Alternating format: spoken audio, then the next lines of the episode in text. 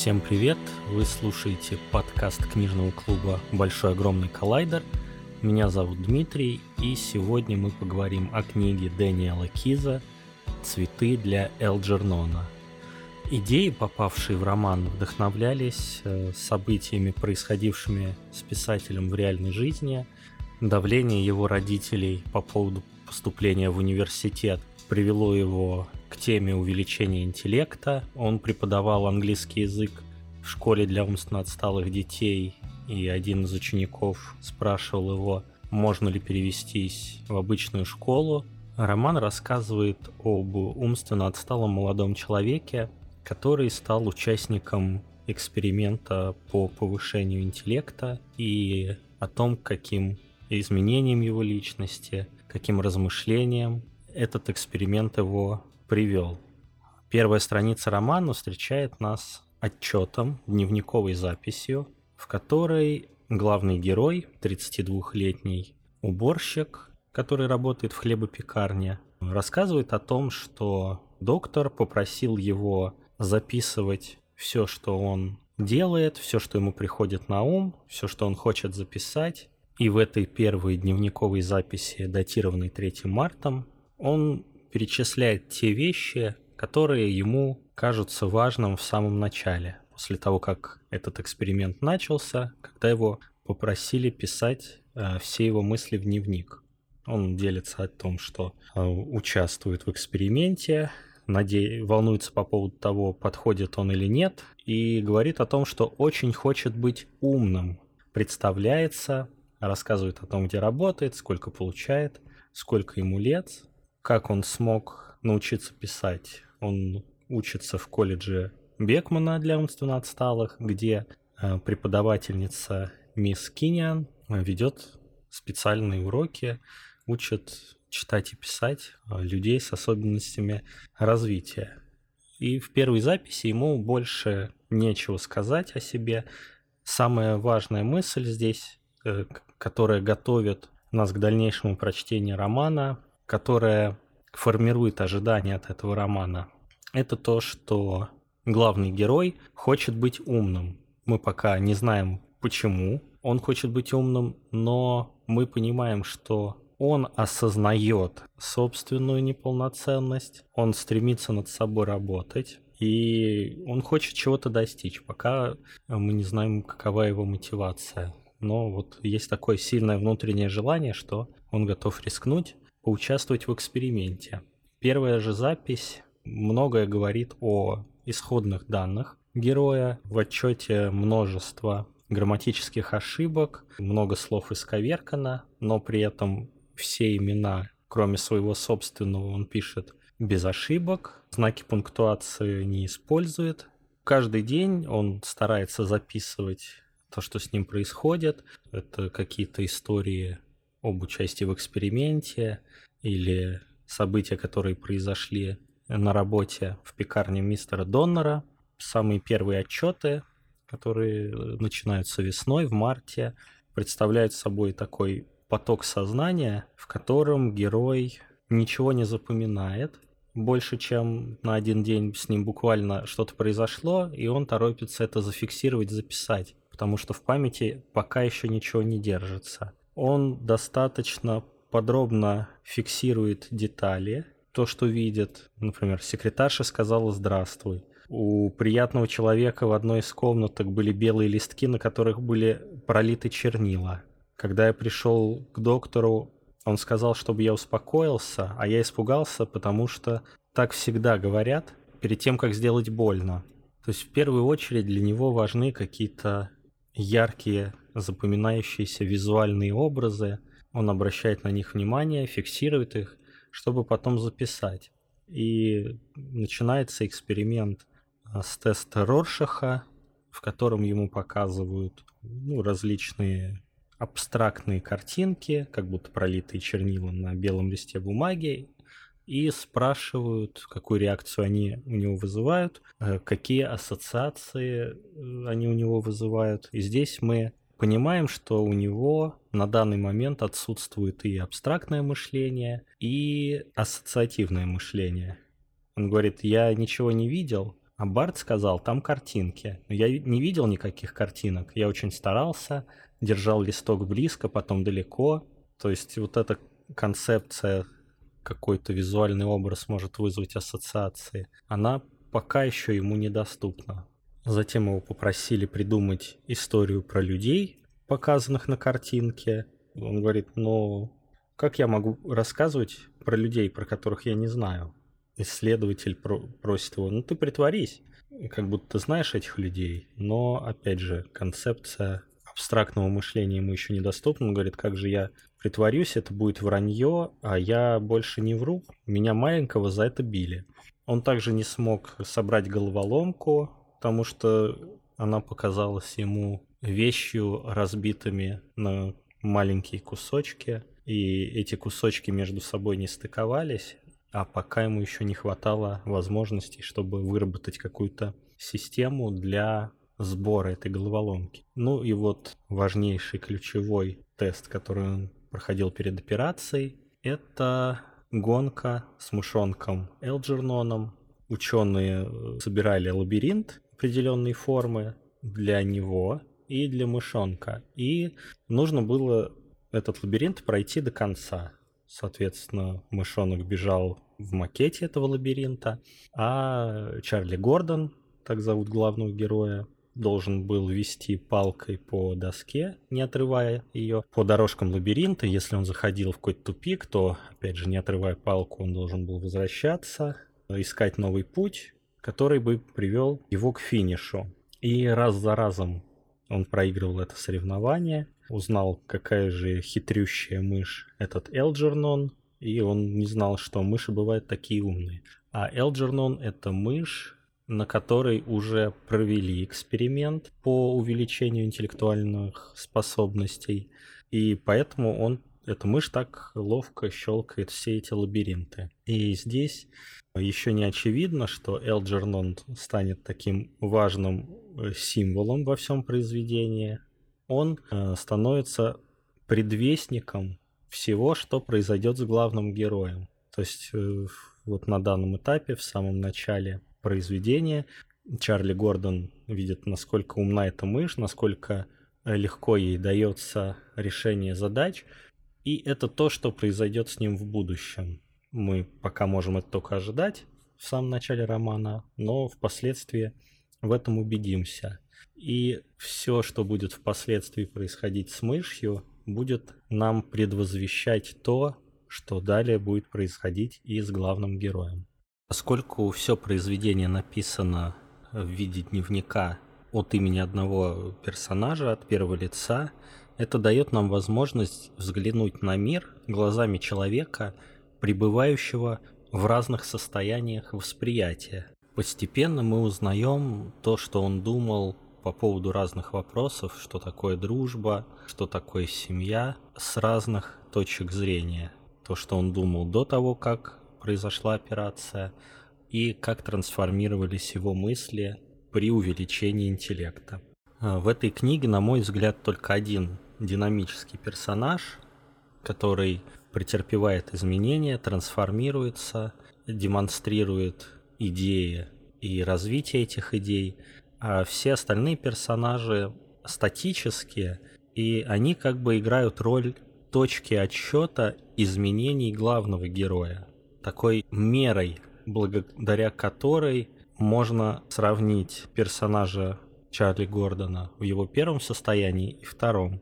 Он взаимодействует э, с большинством из этих статических персонажей, с профессором Немуром, с доктором Штраусом, с мисс Киниан, Алисой, учительницей, с большинством из этих персонажей и даже с некоторыми членами семьи он взаимодействует в обоих состояниях. И они дают возможность будучи статичными и пребывая в одном и том же состоянии, опять же, практически все, там только полтора персонажа, можно сказать, э, изменились на протяжении этой книги, они позволяют нам измерить, измерить главного персонажа, измерить э, его идеи и их трансформацию.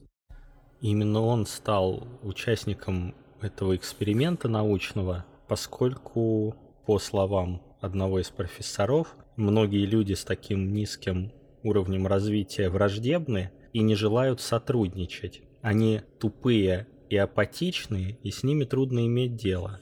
И не у каждого человека с IQ 68 есть такая штука, как мотивация. И в этом плане Чарли Гордон сильно отличается от всех остальных, которым такой шанс не выпал. При этом его предупреждают о том, что результат эксперимента непредсказуем не только с точки зрения изменения интеллектуальных способностей, но и с точки зрения вообще его действия на здоровье и последующую жизнь Чарли, но он самоотверженно говорит, что терять ему нечего, он ничего не боится, и, и имея свою предсказуемую жизнь, в которой он работает, ходит в школу, он не боится потерять ее, он готов рискнуть ради того, чтобы обрести что-то большее. Это в, в этом плане уже он какой-то обладает уникальной осознанностью. Впоследствии мы узнаем, что огромную роль в его мотивации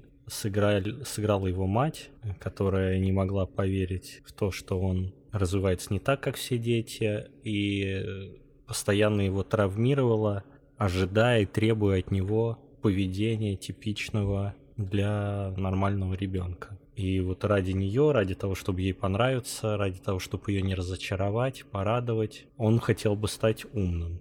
Операция проходит успешно, но первое время все идет тем же самым чередом, как шло и до операции. На первый взгляд результаты не видны, он падает духом, ему кажется, что ничего не случилось, но в самом начале, в первом же отчете, после того, как проведена операция, мы видим уже первые изменения. Медсестра, которая следила, как он пишет отчеты, находясь в палате после операции, сказала ему, что он неправильно пишет слово отчет. И с тех пор он запомнил правильное написание этого слова и уже в дальнейшем пишет его без ошибок. Начинает работать долговременная память. Он предвкушает те изменения, которые с ним произойдут. Работая в пекарне с обычными рабочими, с пекарями, с теми, кто замешивает тесто, выносит э, продукцию на витрину, обычные работяги американские. Ему кажется, что они его друзья, э, потому что они всегда с ним смеются, он еще не понимает, что они смеются над ним. Он думает, что он ассоциирует смех как радостное чувство, и если ты и люди рядом с тобой смеются, значит вы друзья. Он считает, что если ты умный, то у тебя будет много друзей. С ними можно разговаривать, и ты никогда не будешь один. Но вот эта изначальная идея, конечно, подвергнется большой проверке на протяжении всей книги. Доктор подбадривает его, говорит, что у Элджернона тоже куча времени ушла на то, чтобы стать в три раза умнее, и Чарли Гордон принимает это, продолжает жить как живет, претерпевая изменения постепенно. Он начинает запоминать свои сны и начинает задавать вопросы, просит объяснить значение тех или иных слов. Постепенно у него начинают выстраиваться какие-то представления о взаимосвязях понятий между собой, о взаимосвязях каких-то явлений в мире.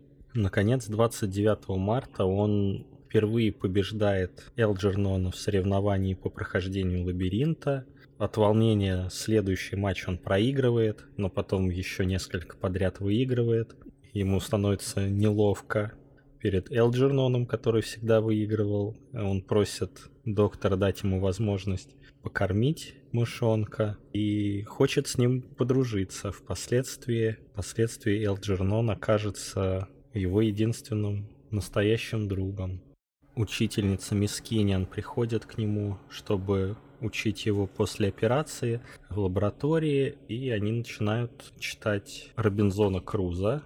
Э, он возвращается на работу и попадает в ситуацию, в которой его коллеги ради шутки предлагают ему попробовать воспользоваться смесителем теста считал, что это сложный аппарат, э, на котором нужно учиться работать. И Чарли всех удивил Он вспомнил, как на этой машине работал предыдущий сотрудник, который уволился, в точности повторил все действия, у него получилось даже лучше. В итоге все удивились. Фрэнк и Джо, работники, которые хотели над ним посмеяться и устроили это представление, разозлились на него за то, что он выставил их идиотами, потому что они хотели выставить идиотами его. А мистер Доннер, владелец пекарни, дал ему повышение и новую должность. Он искренне не понимает еще, почему разозлились другие работники, когда у него все получилось. И мисс Киниан, его учительница, говорит, не обращай внимания не расстраивайся, когда вдруг заметишь, что другие люди совсем не такие расчудесные, как раньше казалось. Ну, то есть она понимает, что с его скоростью развития рано или поздно это понимание придет. И здесь она высказывает такую важную философскую идею. Ты человек, которому Господь дал так мало, а делаешь куда больше, чем люди с мозгами, которые не знают, как ими пользоваться, возвышая его над обычными работягами, которым пытались быть лучше просто за его счет, унижая его, тем самым в такой неприглядной форме ставя себя выше него. Он дочитывает Робинзона Круза, ему хотелось бы узнать, э, что случилось с героем книги потом, но учительница говорит, что никто не знает, книга на этом кончается его интересует, почему. Постепенно он овладевает э, пунктуацией, сначала использует знаки препинания э, просто подряд, вставляя между словами знаки вопросов, восклицательные знаки, несколько запятых подряд, и он спрашивает вопрос, актуальный сегодня. Каждый, наверное, может найти свой ответ на него, но я периодически не в наши дни слышу такой вопрос. Какая разница?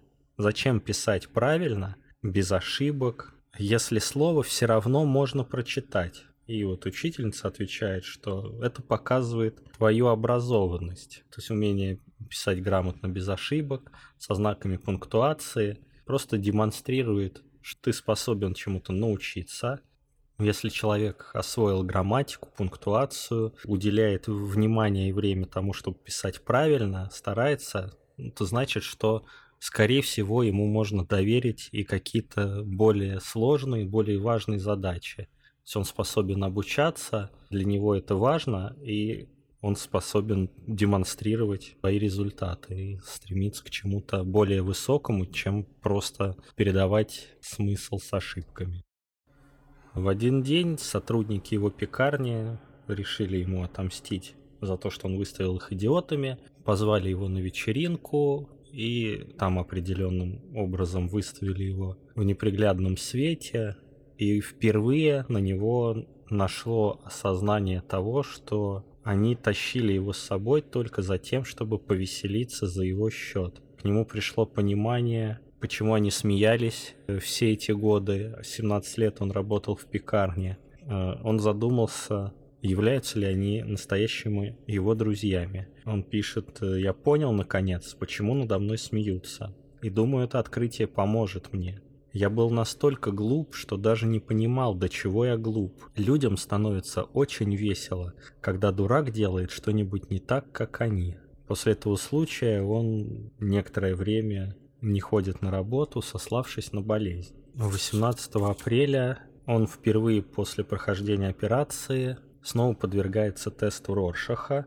Доктор спрашивает его, помнит ли он, как проходил прошлый тест, помнит ли он эти картинки, и стандартным текстом просит его рассказать, что он видит в этих пятнах, что ему кажется, они отображают. Чарли взрывается гневом, и обвиняет доктора в том, что в прошлый раз он убеждал его в том, что пятна скрыты какие-то изображения, а не то, что ему нужно рассказать о собственных ассоциациях.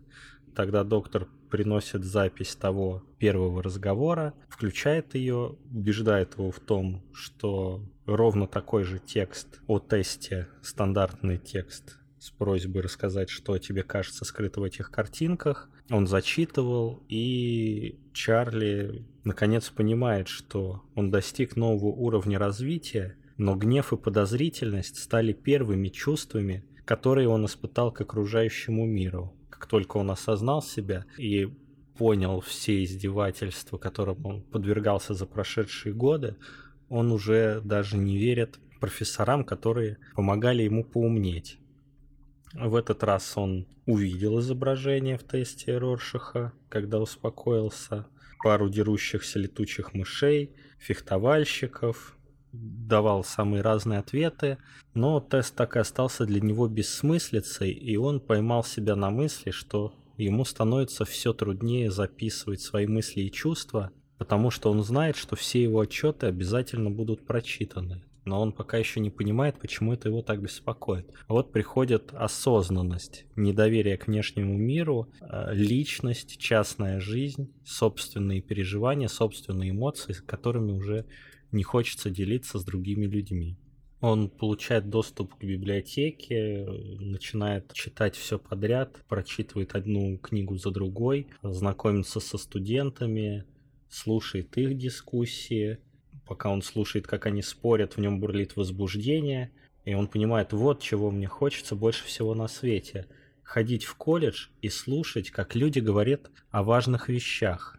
Вот к чему стремится человек, осознавший себя так поздно и так быстро. Но в пекарне его не просто начинают игнорировать его коллеги, а он ощущает враждебность к себе, потому что владелец пекарни снова повышает ему зарплату, приглашает вступить в профсоюз, он эффективный работник, но возвысившись над остальными, показав им их реальное место, он вызвал у них огромную ненависть и зависть. Детские травмы очень сильно усложнили ему общение с женщинами. Он хочет пригласить мисс Киниан в кино, начать общаться с ней, и все проходит хорошо до того момента, пока они не оказываются у нее дома. И тут открываются его воспоминания, когда родилась его сестра младшая, то мать переключилась с того, чтобы пытаться сделать из него нормальное, точнее заставить его быть нормальным, заставить его быть как все. У нее теперь родился нормальный ребенок без отклонений, и она переключилась на то, чтобы оградить нового ребенка от предыдущего. Она боялась, что Чарли уронит сестру нечаянно, причинит ей какой-либо вред перестает относиться к нему как к своему ребенку, а относится к нему как к вещи, от которой нужно избавиться. Требует от отца, чтобы он увез его в какой-нибудь приют для умственно отсталых. Ну, вот так Чарли попал в пекарню в какой-то момент, когда его дядя, вместо того, чтобы отвозить его в интернат, отвез его к своему другу, владельцу пекарни. Общение с профессором Немуром тоже меняется. Чарли все время умнеет, его начинают интересовать другие вопросы, другие проблемы. В пекарне он становится свидетелем того, как один из сотрудников ворует у хозяина пекарни. Он продает выпечку чуть дешевле, чем она стоит, и остаток делит между собой и покупателем поровну. Чарли обращается к профессору с просьбой помочь решить эту дилемму. Профессор ему говорит, не вмешивайся, тебя это не касается, ты виноват в этом не больше, чем нож, когда он ранит, или машина, которая сбивает человека. Тут возмущается Чарли, не сравнивайте меня с бессловесной железякой, я человек. Я был личностью и до операции. Ему хочется дать по физиономии довольному и напыщенному профессору, который, да, здесь как статический персонаж, является мерой. Он всегда относился к Чарли как к подопытному, как к экспонату.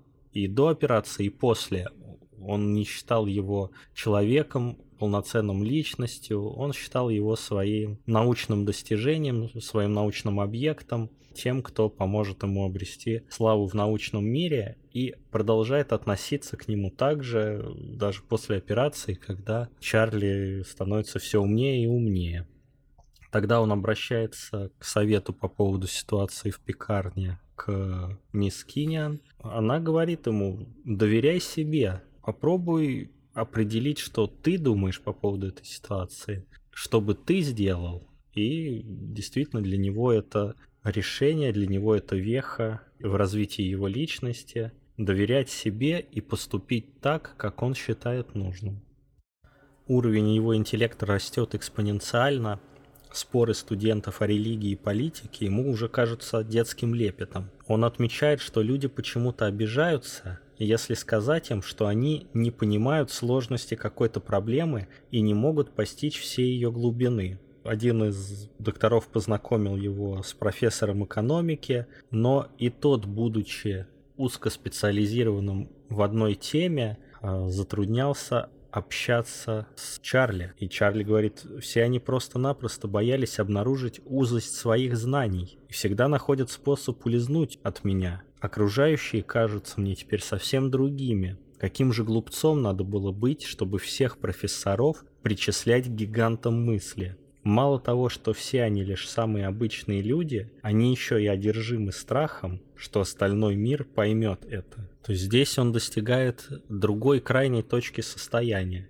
Это развитие интеллекта ему позволило прочитать все книги, которые были доступны в библиотеке, все научные статьи, вникнуть глубоко во все научные проблемы и превзойти уровнем понимания как студентов, так и ведущих специалистов и ученых по разным вопросам. Но он перешел от одной крайности к другой. Вот какова цена этого увеличения интеллекта? Если раньше до операции он все воспринимал эмоционально, не имея никакого понимания и осознавания того, что происходит, то теперь он достиг максимального уровня осознания и понимание сути вещей, но полностью потерял эмоциональность, эмпатию. Теперь он уже не воспринимает людей как э, существ, которым требуется дружба, любовь, сострадание, поддержка. Теперь они для него самозванцы, которые пытаются не выглядеть глупо, хотя именно эти люди разработали теорию провели операцию, которая позволила стать ему таким, какой он сейчас. И об этом говорят его коллеги в пекарне.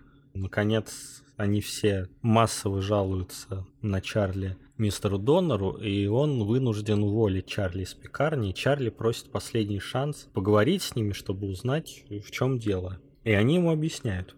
Потому что ты стал большой шишкой, всезнайкой, умником. Ты теперь вундеркинд, яйцеголовый всегда с книжкой и знаешь ответы на все вопросы. Ну и что, думаешь ты лучше нас? Окей, проваливай. И Чарли спрашивает, что я тебе сделал? Что ты сделал? Я скажу тебе, что ты сделал, мистер Гордон. Ты выпендривался со своими предложениями, и теперь мы, все остальные, выглядим бездельниками. Но я скажу тебе еще кое-что. Для меня ты все тот же кретин, каким был всю жизнь. Может, я и не понимаю всяких мудреных слов и названий твоих книг, но это не значит, что я хуже тебя. Вот такой вывод делает Чарли. Все было прекрасно, пока они могли смеяться надо мной и чувствовать себя умниками за мой счет. Но теперь они оказались ниже кретина, над которым вдоволь поиздевались в свое время. Удивительным ростом своих способностей я заставил их «я» сильно уменьшиться в размерах и вытащил на свет Божий все их недостатки. Я предал их, и за это они возненавидели меня. Я похож на слепого от рождения, которому позволили увидеть свет. Это не может быть грехом. Раньше меня презирали за невежество и тупость, теперь ненавидят за ум и знания. Господи, до чего же им нужно от меня? Вот это важная идея, что значит быть человеком и как быть принятым другими людьми, обществом. Нужно быть таким, как все, не оказываться ни на одной из крайностей не невежественным и тупым, тогда тебя не принимают, поскольку ты недостоин, не умным, гораздо умнее всех остальных, тогда тебя боятся как конкурента, представляющего опасность, и тоже выдавливают из общества, в котором все должны быть примерно одинаковые. И если ты не такой, как все, то тебе может не найтись места. Ну и получается, что цена такого стремительного возвышения повышение уровня интеллекта, это отсутствие эмпатии, излишняя самоуверенность в собственной непогрешимости и, как следствие, невозможность влиться в общество, но уже с другой стороны. Он вспоминает, как сестра получила пятерку в школе и спешила домой, чтобы рассказать о ней, но он успел домой раньше, и, радуясь за сестру, искренне, будучи еще ребенком, кричит, что сестра получила пятерку, делится этим с родителями. Сестра ненавидит его за это, как будто он отобрал этим рассказом ее пять минут славы. Она оскорбляет его, и мать принимает сторону сестры, поскольку сына уже считает за вещь, от которой нужно избавиться. И только отец его поддерживает и всегда защищает. Сестра ненавидит его за то, что из-за него в школе над ней все смеются, издеваются. Сестра идиота. Понятно, что она тоже маленький ребенок, и эти незаслуженные издевательства, она не понимает за что, ведь она ничего плохого не сделала, и вот этот всю свою боль она переводит в ненависть к брату. И мать также ненавидит сына, избивает его из-за каждой мелочи, только отец успевает за него заступаться.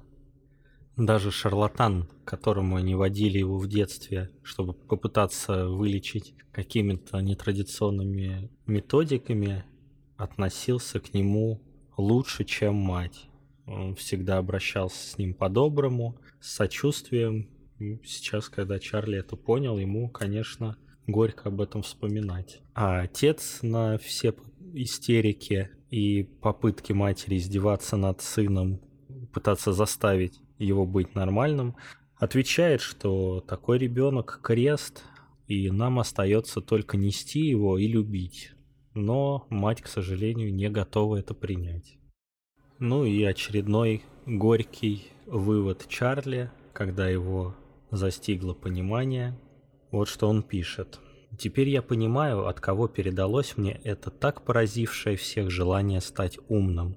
Мать вставала и засыпала с ним, ее ужас, вина, стыд. Чарли слабоумный. Ее мечта, что все можно исправить. И вечный вопрос, кто виноват? Мат – это отец или она? Только когда сестра доказала, что а, мать способна иметь здоровых детей, и что я просто-напросто урод, мать оставила попытки переделать меня. Но сам я никогда не оставлял надежды превратиться в нормального человека чтобы она полюбила меня.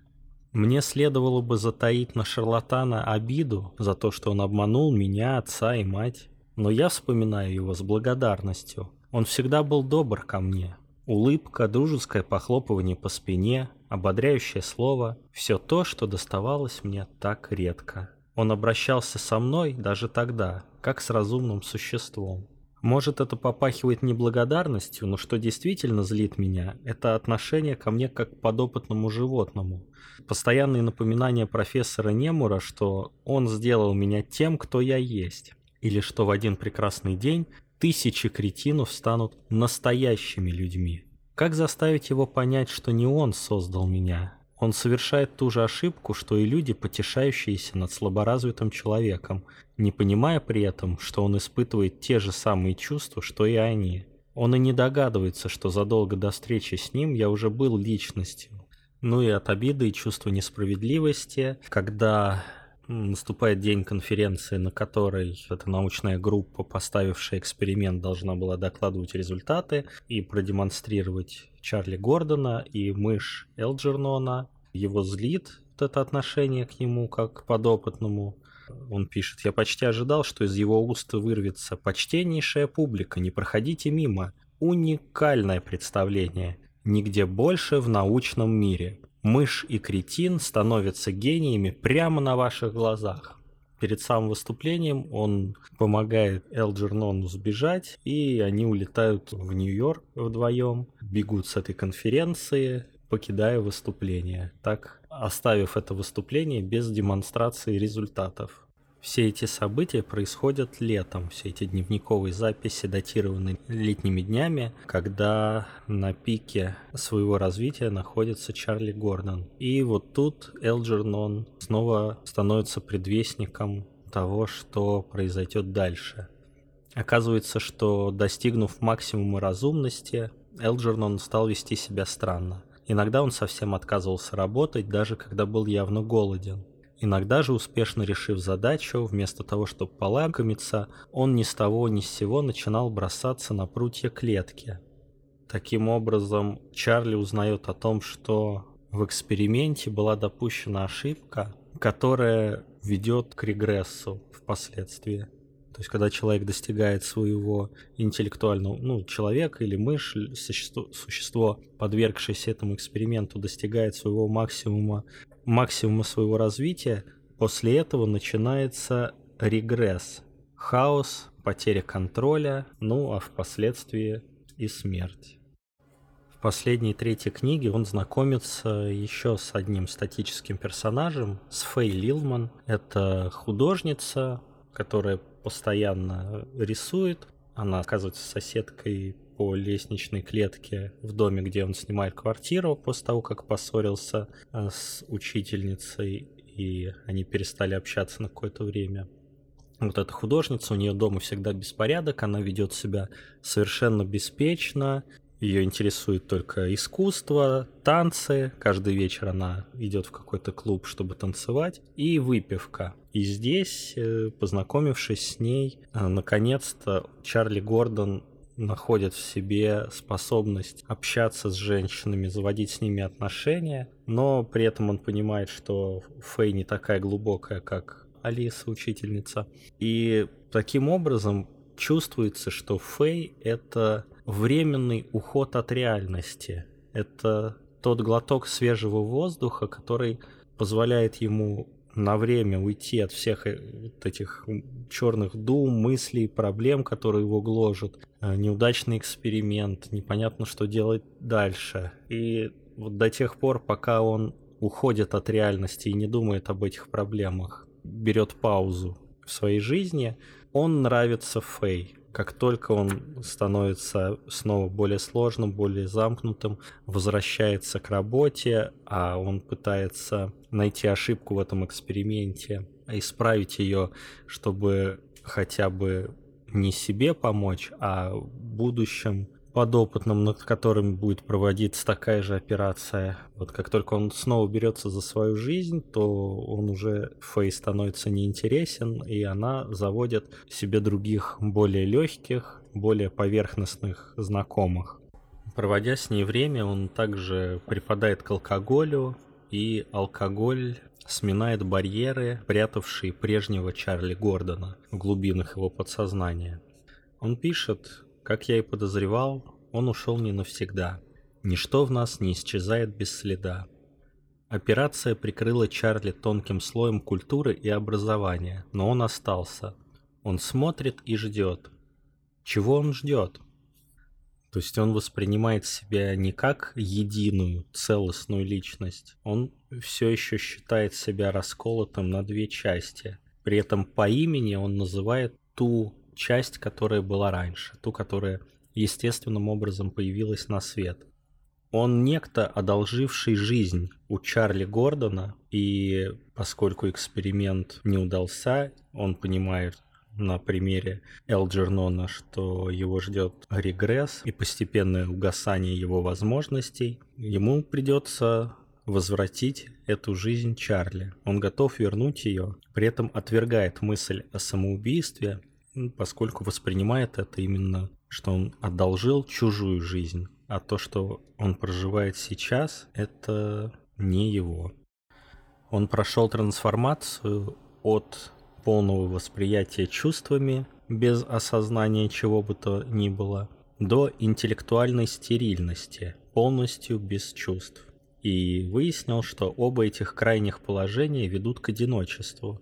Это к вопросу том, что значит быть человеком. В один день он встречается в ресторане с другим слабоумным официантом, который роняет поднос, разбивает тарелки и с ужасом ловит себя на мысли, что сначала ему тоже было весело, но затем он вскочил и крикнул «Замолчите, оставьте его в покое. Разве вы не видите, что он ничего не понимает? Это не его вина. Сжальтесь над ним ради бога, он же человек. Удивительно, как люди высоких моральных принципов и столь же высокой чувствительности, как они легко и бездумно потешаются над человеком, рожденным без разума, не позволяя себе воспользоваться преимуществом над человеком, рожденным без рук, ног или глаз. Больнее всего то, что я вспомнил, как сам был клоуном. Совсем недавно я узнал, что люди смеялись надо мной, а теперь и сам присоединился к их веселому хору.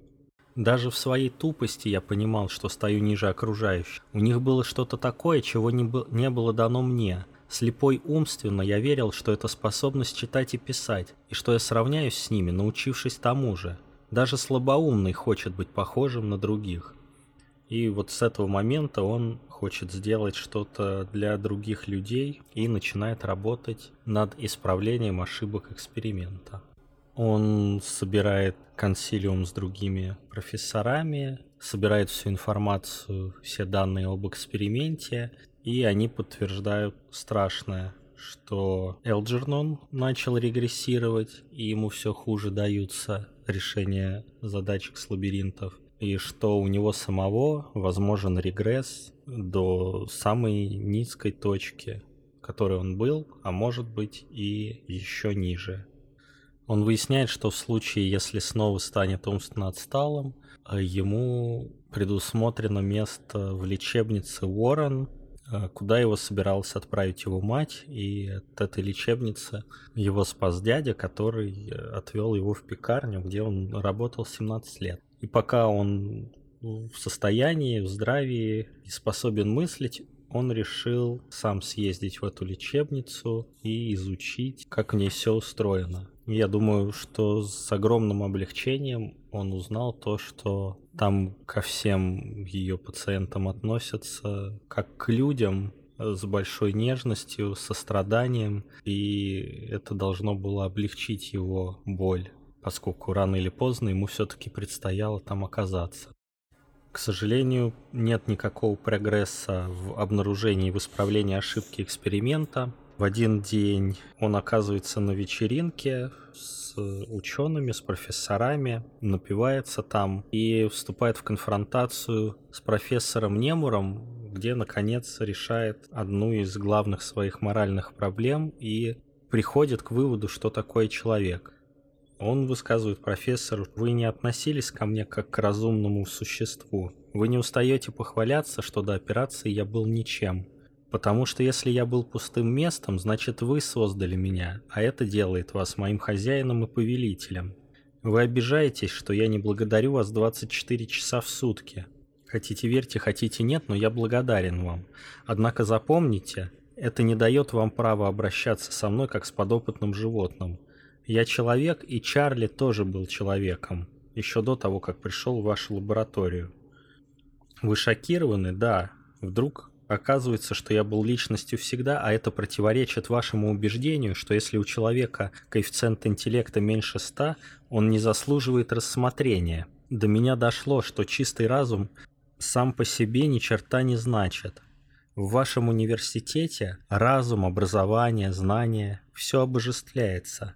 Но я знаю то, чего вы все не заметили. Голые знания, не пронизанные человеческими чувствами – не стоят и ломанного гроша. Наступает осень, он пишет сентябрьские отчеты и ловит себя на ощущениях, что регресс начался. Последним незакрытым для него вопросом является вопрос его семьи, его родителей, сестры, что с ними стало, как бы они отнеслись к нему сейчас – Отца он навестил еще летом. Отец, как и мечтал, стал владельцем собственной парикмахерской. До этого он работал продавцом парикмахерских инструментов, но всегда мечтал о своем деле. И вот э, Чарли Гордон приходит в парикмахерскую к отцу, отец его не узнает, он просит его обслужить по полной программе, но в последний момент не решается ему открыться. То есть э, настолько он, наверное, боялся разбить сердце отца, который, видимо, не знал из газет о том, что происходит с Чарли. Ну, сестра и мать должны были знать, поскольку сестра давала разрешение на эту операцию. Отец, видимо, когда ушел из семьи, стал настолько далек от всего этого, живет своей жизнью, и Чарли Гордон решил отца не тревожить. Он приезжает домой к матери, и обнаруживает, что та стала слабоумной. Она то узнает его, то снова не узнает, то начинает говорить какие-то совершенно случайные вещи, теряет концентрацию, то забывает, что он пришел, начинает что-то делать сама по себе, и вот домой возвращается сестра, он обнаруживает, что сестра выросла и превратилась в человека, способного любить, что вот эта вся ее детская ненависть, она была ну просто не потому, что сестра плохой человек, а потому что оказалась вот как ребенок тоже под ужасным давлением, невыносимым, под травлей, связанной с тем, что у нее такой брат. Но сейчас она не смогла отдать слабоумную мать в дом престарелых, заботиться о ней, относится к ней с большой нежностью и э, также с большой нежностью встречает брата, рада, что ему удалось стать другим, хотя она не знает, какой конец ему уготован. И он одухотворен этой встречей, которая возвращает ему веру в людей перед неминуемым концом.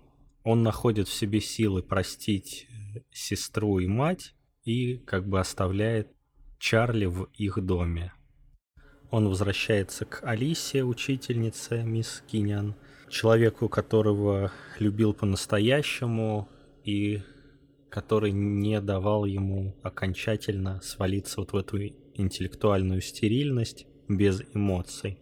Он осознает, что Вселенная расширяется, каждая частичка удаляется от другой, швыряя нас в темное и полное одиночество пространства, отрывая нас, ребенка от матери, друга от друга, направляя каждого по собственной тропе к единственной цели – смерти в одиночестве – Любовь – противовес этому ужасу.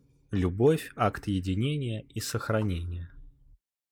Он уже начинает терять память и просит Алису перестать ходить к нему, но, конечно, она хочет быть с ним, остаться вот эти последние дни его разумности. И обратите внимание, что все это уже происходит осенью, то есть здесь отчеты, разделенные на времена года, они символизируют три части того, что происходит. Весной появляются надежды на лучшее оздоровление. Летом он достигает пика своих возможностей и максимальных высот, к чему стремился всегда, узнать как можно больше вещей. А осенью, осенью все затухает. Осень — это пора прощания со всеми. С семьей, с учеными, с Алисой, а затем и с самим собой. Элджернон уже умер, он похоронил его на заднем дворе своего дома и приносит ему цветы. Уходит память, абстрактное мышление, навыки чтения.